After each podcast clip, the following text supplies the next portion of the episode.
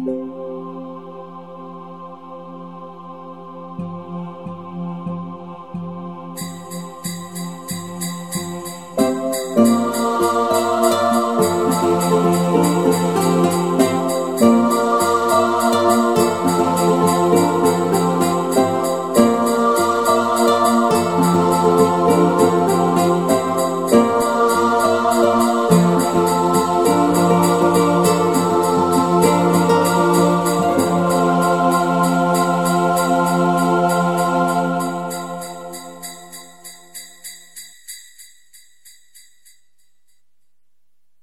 Wichtelgeheimnisse. Zögernd faltete Oliver den Zettel auseinander, den er soeben der Blechdose entnommen hatte. Julia, las er stumm und unterdrückte mühsam einen tiefen Seufzer. Das durfte doch wohl nicht wahr sein. Ausgerechnet einem der Mädchen, die niemand aus der Klasse sonderlich mochte und die man lediglich auf Anordnung der Lehrkräfte ins Klassengefüge eingebunden hatte, sollte er nun knapp vier Wochen lang kleine Aufmerksamkeiten zuteil werden lassen oder ab und zu einen Freundschaftsdienst erweisen. Schlimmer hätte es ja wohl kaum kommen können. Wen hast du denn gezogen? forschte Markus. Du machst ja ein Gesicht wie drei Tage Regenwetter. Das werde ich dir mit Sicherheit nicht verraten, schnaubte Oliver, wobei er sich eingestehen musste, dass er, wäre er mit seinem Los zufrieden gewesen, womöglich nicht geschwiegen hätte. Nun hab dich doch nicht so, begehrte Markus auf. Wozu soll diese Heimlichtuerei überhaupt gut sein? Wenn jeder ausplaudert, für wen er wichteln muss, dann spricht sich ruckzuck alles herum, entgegnete Oliver genervt. Und dann ist der Spaß schnell vorbei. Spaß? hakte Markus nach. Hat irgendwer was von Spaß gesagt? Den werde ich diesem Kinderquatsch gewiss nicht abgewinnen können. Oliver hob die Schultern. Ich könnte auch gut darauf verzichten, aber leider wurden wir überstimmt.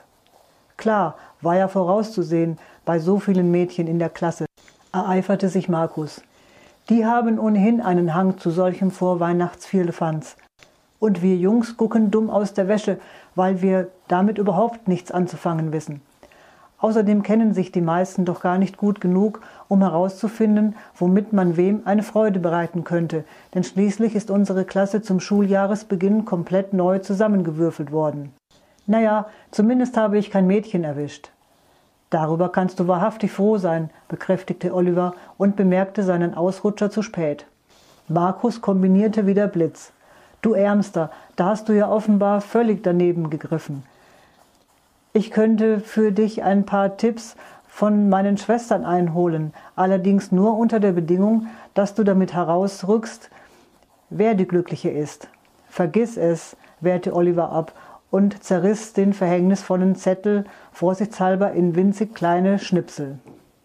Am Morgen danach lag ein Schokoladenriegel auf seinem Platz. Verstohlen sah sich Oliver im Klassenzimmer um und stellte fest, dass er als einziger von seinem Wichtel bedacht worden war. Gleichzeitig rief er sich ins Gedächtnis, dass die ganze Aktion finanziell nicht übertrieben werden sollte. Also warteten die Kameraden vielleicht mit Gefälligkeiten anderer Art auf. Er selbst zermarterte sich vergebens das Hirn nach halbwegs geeigneten Ideen.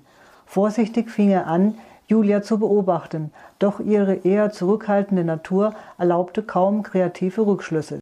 Immerhin registrierte er Julias Erkältung und so besorgte er Eukalyptusbonbons, die er bei passender Gelegenheit in die Jackentasche der Mitschülerin schmuggelte. Richtig stolz war er darauf, Julia später einen Weg zur Schulbibliothek abnehmen zu können, ohne dass sie oder sonst jemand irgendeinen Verdacht schöpfte. Eines Vormittags sickerte durch, dass Doris, die als Streberin verschrien und daher nicht sonderlich beliebt war, ein angebissenes Pausenbrot zwischen ihren Schulheften entdeckt hatte. Dieses Ereignis entfachte die ersten hitzigen, klickenübergreifenden Diskussionen. Und alle, die mit ihrer Schadenfreude protzten, handelten sich heftige Kritik ein und wurden nachdrücklich ermahnt, sich den Sinn des Wichtelns zu vergegenwärtigen. Am Nikolaustag wimmelte es im Klassenraum förmlich von Weihnachtsleckereien, und die Mutmaßungen darüber, wer wohl wen beschenkt haben mochte, erreichten ihren vorläufigen Höhepunkt. Allmählich mischten sich selbst die hartgesottensten Wichtelgegner in die Tuscheleien ein und sogar Markus musste zugeben, dass das Wichteln durchaus seine reizvollen Seiten hatte. Sehr rasch erkannte Oliver, dass sein Wichtel ganz besonders emsig zu Werke ging, denn er wurde nicht nur mit Süßigkeiten und selbstgebackenen Keksen verwöhnt, sondern überraschend auch in schulischer Hinsicht unterstützt. So fand er, nachdem er im Mathematikunterricht völlig versagt hatte, weil er das Schema der zu bewältigenden Aufgaben partout nicht kapierte, eine bis ins kleinste detaillierte Lösungsskizze vor, und kaum hatte er sich über zu wenig verwertbares Material für sein Referat beklagt, da wurden ihm mehrere Zeitungsartikel zum vorgegebenen Thema zugesteckt. Dein Wichtel legt sich ja mächtig ins Zeug, kommentierte Markus nicht ohne Neid. Wetten, dass eines der Mädchen diesen Wahnsinnsaufwand betreibt? Ich wüsste nur zu gern, wer dir da imponieren möchte.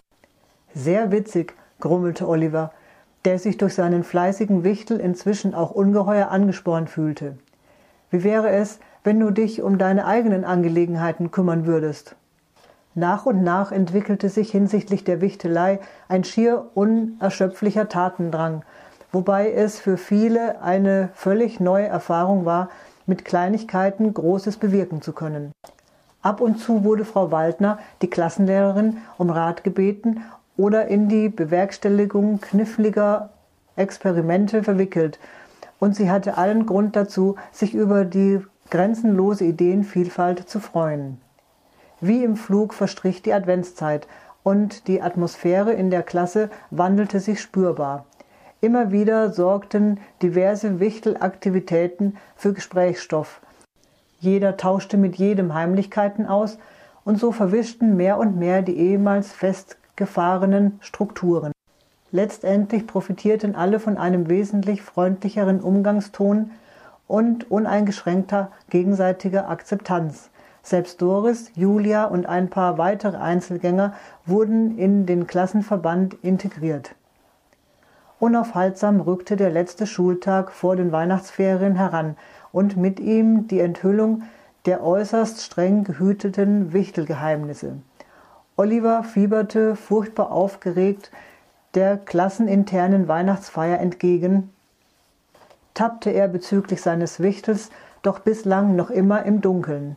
Außerdem war er total neugierig darauf, wie Julia auf sein Wichtelgeschenk, für das er sich nach endlosen Grübeleien entschieden hatte, reagieren würde.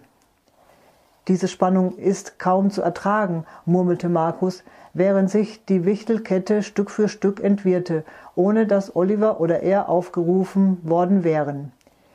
Ich hätte nie gedacht, dass Wichteln so aufregend sein könnte. Nur frage ich mich, wann wir endlich an der Reihe sind. Nun sei doch nicht so ungeduldig. Oliver verkniff sich mühsam ein Grinsen in Anbetracht der Tatsache, dass die anfängliche Nörgelei seines Freundes inzwischen pure Euphorie Raum verschafft hatte. Wieder ging ein erstauntes Raunen durch die Klasse, weil jemand von seinem Wichtel völlig überrascht worden war. Als nächstes wurde tatsächlich Markus erlöst, und dann schloss sich plötzlich der Kreis. Verwirrt blickte sich Oliver um und erkannte, dass außer ihm lediglich Julia darauf harrte, ihr Präsent loszuwerden bzw. eines in Empfang zu nehmen. Ihm wurde schummrig zumute und er schwor sich, mit Vorurteilen künftig wesentlich sparsamer umzugehen. Na, ihr zwei, da hat der Zufall aber gewaltig seine Finger im Spiel gehabt, schmunzelte Frau Waldner. Und soweit ich es einschätzen kann, habt ihr euch in den letzten Wochen ganz besonders verausgabt. Es war mir ein Vergnügen, beteuerte Julia und streckte Oliver ein schmales, längliches Päckchen entgegen. Vielen Dank, quittierte Oliver verlegen und reichte ein sehr ähnliches Päckchen zurück. Synchron entfernten sie das Geschenkpapier und trauten wenig später ihren Augen nicht. Beide förderten einen versilberten Kugelschreiber, in den die jeweiligen Initialen eingraviert waren, zutage. Das ist echter Knaller, prustete Markus. Wie habt ihr das denn hingekriegt? Keine Ahnung, antworteten Julia und Oliver unisono, und Frau Waldner fügte lächelnd hinzu, nicht alles, was in der Vorweihnachtszeit geschieht, lässt sich logisch erklären.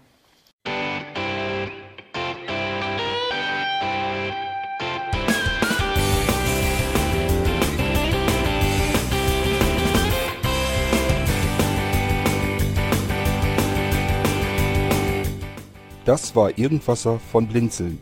Wenn du uns kontaktieren möchtest, dann kannst du das gerne tun per E-Mail an podcast.blinzeln.org oder über unser Kontaktformular www.blinzeln.org. Blinzeln schreibt man in unserem Fall immer mit einem D in der Mitte. Wenn du möchtest, kannst du uns sehr gerne auch einen Audiobeitrag auf unseren Podcast Anrufbeantworter sprechen. Der hat in Deutschland die Telefonnummer 05165 439 461. Und wenn du uns aus dem Ausland anrufen möchtest, dann ersetze einfach die erste 0 gegen die 0049 für Deutschland. Wir bedanken uns für dein Interesse und freuen uns schon darauf, wenn du auch beim nächsten Mal wieder mit dabei bist.